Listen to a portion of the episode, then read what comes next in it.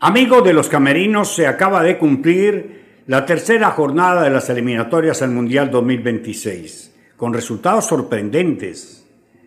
Y mire que hace algunos años vinieron a América y nos descubrieron un 12 de octubre. Un 12 de octubre, pero del 2023, Venezuela descubrió cómo hay que jugarle a Brasil, en Brasil y de visitante. Porque en el partido Brasil-Venezuela, Venezuela salió a jugar y jugó, salió a marcar y marcó, salió a meter y metió, salió a, ganar y empató.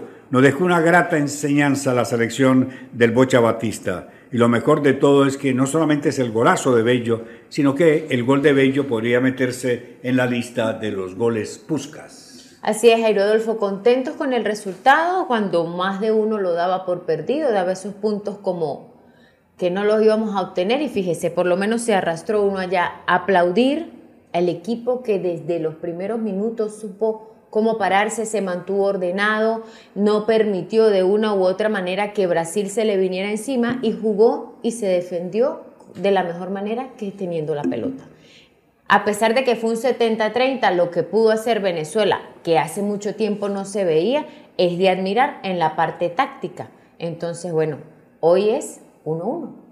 Un 1-1 que significa muchas cosas porque da demostración de que el planteamiento o el proyecto que tiene el profesor Bocha Batista puede ser para no tanto futuro, sino también inmediato, porque a su tercer partido oficial, dirigiendo a la Vinotinto, enfrentó a Brasil en Brasil y logró empatar el partido.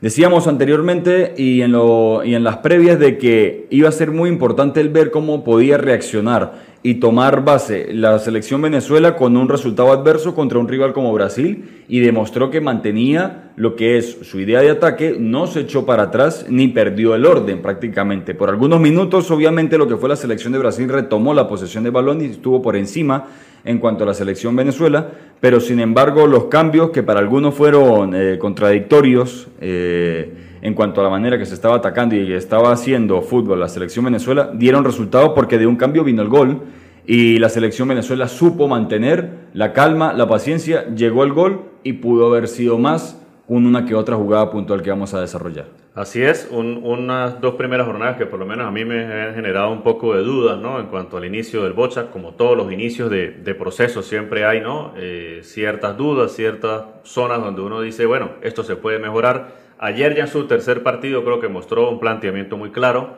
ante una poderosa Brasil, porque sigue siendo la selección más temible del continente sudamericano.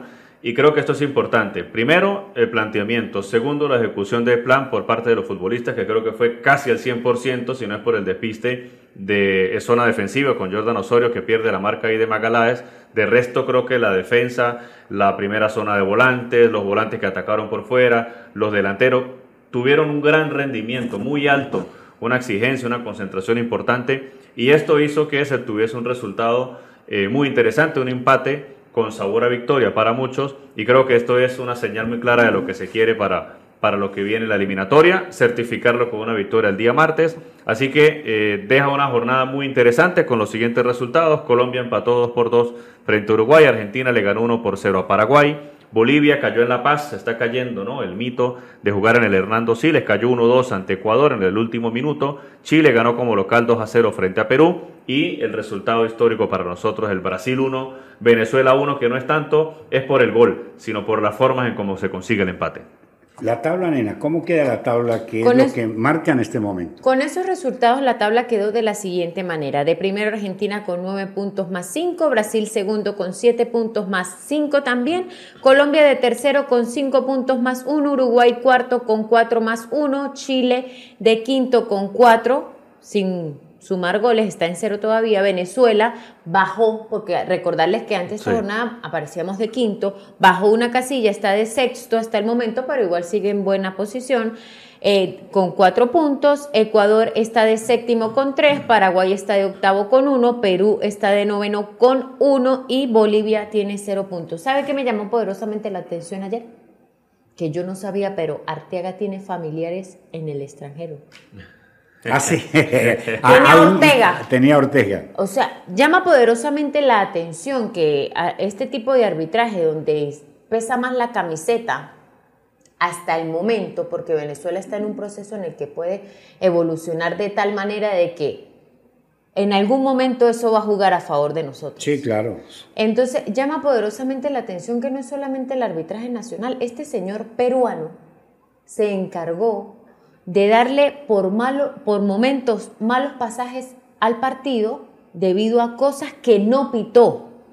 Le dio vía libre para que Sí. la creyera La, la vara de sancionar fue Ni Ni distinta. siquiera terminaba el juego, se jugaron casi 100 minutos cuando se habían dado 6 de, de reposición. O sea, es no solamente a nivel nacional, es a nivel internacional. Y yo creo que eso hay que hacer como, como una evaluación, una reflexión. Afortunadamente está el VAR en estas instancias y, y salvan de errores como esto. Pero sí hay varias cosas que depende del árbitro y eso define en algún momento. A veces, a veces, a puede, veces pesa. puede ayudar o puede perjudicar. Una de las cosas que hay que alabarle a la selección nacional es que ignoraron al árbitro.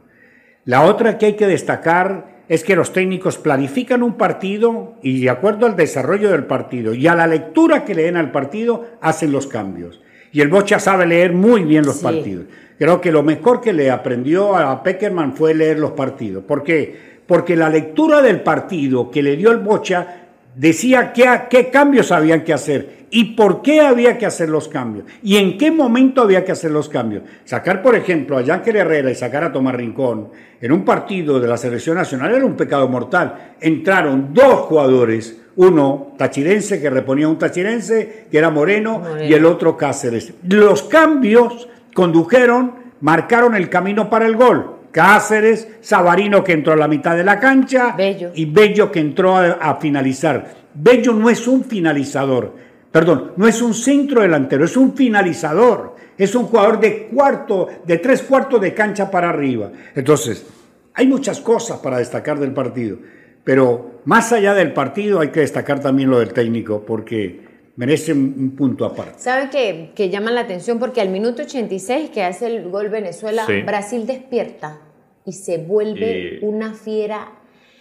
Acorraló. acorraló a ver y se supo mantener la paciencia, el orden, eh, las líneas tenían muy clara cómo mantener tácticamente la defensa. eh, y eso es poderoso, eso hay que resaltarlo. Y, y vienen cosas muy nuevas, porque así como, muy buenas, porque así como se va acoplando las demás selecciones a medida de que pasan Claro, estas 18 fechas, claro. Venezuela también lo va a hacer. Y va a llegar un momento en el que, como ayer, que por ciertos minutos se jugó de tú a tú, va a Sí. haber mucho más tiempo en el que Venezuela se... Y ya va a dejar de ser esa opción de tres puntos para convertirse también en un rival que Eh, eh, complica. En, un- en una, en una pelea mano a mano. Es que lo- a lo largo de la semana nosotros analizábamos en el programa del mediodía eh, qué hacer, cómo pararse a un rival frente a Brasil y sobre todo qué esperábamos a pesar del resultado. Hicieron todo lo que había que siempre hacer. nosotros dijimos, en el, creo que todos ustedes estábamos de acuerdo, que las sensaciones que dejara el planteamiento, el desarrollo del partido, el, el- el plan de juego era importante para, las- para enfrentar a Chile de local, porque nosotros estamos contando con que Venezuela siendo fuerte de local va a llegar al sexto lugar por lo menos para ir al Mundial. Y yo estaba complacido ayer en el primer tiempo y, y decíamos, no importa si se termina de repente perdiendo porque sabemos la individual- individualidad que tiene Brasil. Pero esa es la Y mente que hay que cambiar. y resultó que Venezuela la creyó, Venezuela se vino abajo en el marcador por ese despiste y nunca se cayó. Fue al frente con paciencia y obtuvo su recompensa con un golazo Yo- sobre yo, el final. Yo insisto en el planteamiento, creo que por ahí pasa absolutamente todo. Fíjese que, fíjense que Venezuela, pasándola mal, pasó a pasarla bien. Sí. Y hubo un momento, yo de- que he acompañado bonito. toda mi vida a la selección nacional, nunca me imaginé, nunca, que un partido Brasil-Venezuela en Brasil, con un estadio lleno, con todas las figuras, en un rato largo, en un periodo largo del partido se jugara tú a tú, de Sí. arco a arco. ¿Quién se lo iba a imaginar? Ninguno en Sudamérica. Se está viendo ya la mano del Bocha. Se Ya- está viendo la ya mano. no Ya lo- importa si, perdón Jairo, ya no importa si es Neymar, ya no importa porque lo que viene diciendo Jairo, eh, el- la mano del Bocha. La mano de bocha. No, y el momento de los jugadores. Y lo que viene siendo no solamente eso, sino el desarrollo de los mismos jugadores en los cuales no veíamos como opción eh, por periodos grandes, por digamos por varios partidos que incluso hoy salvaron, eh, digamos, sacaron la casta. Ninguno de nosotros podía haber dado, y me incluyo en ellos, eh, haber dado a Eduardo Bello como la solución del partido. No, no, no. nadie lo daba, pero, ahí pero él entra el tema. ahí. Ahí entra el tema donde yo ratifico mucho, que es nosotros podemos analizar y ver y, digamos, eh, sacar conclusiones de los jugadores en los partidos que son de la Inotinto dos partidos cada tres meses, o en este caso eliminatorias, dos partidos cada mes. El técnico los ve siempre. Entonces el técnico puede ver cosas en un jugador que a lo mejor en otro no ve y nosotros por la óptica que tenemos de poder ver a los jugadores en el desarrollo del partido, cuando sale por televisión o demás, cualquiera de nosotros había, habría podido decir que la solución iba a ser, por ejemplo, Sabarino, eh, José pero- Martínez, José. eh, pero Rolo al fin y al cabo uno, exacto, el mismo- o incluso el mismo Soteldo, o sea, entonces viendo esto, el profe vio, por eso menciono lo de que se ve la mano del Bocha, el profe vio como un cambio oportuno a Eduardo Bello y fue el que justo marcó el 1 a 1. Claro, todo depende.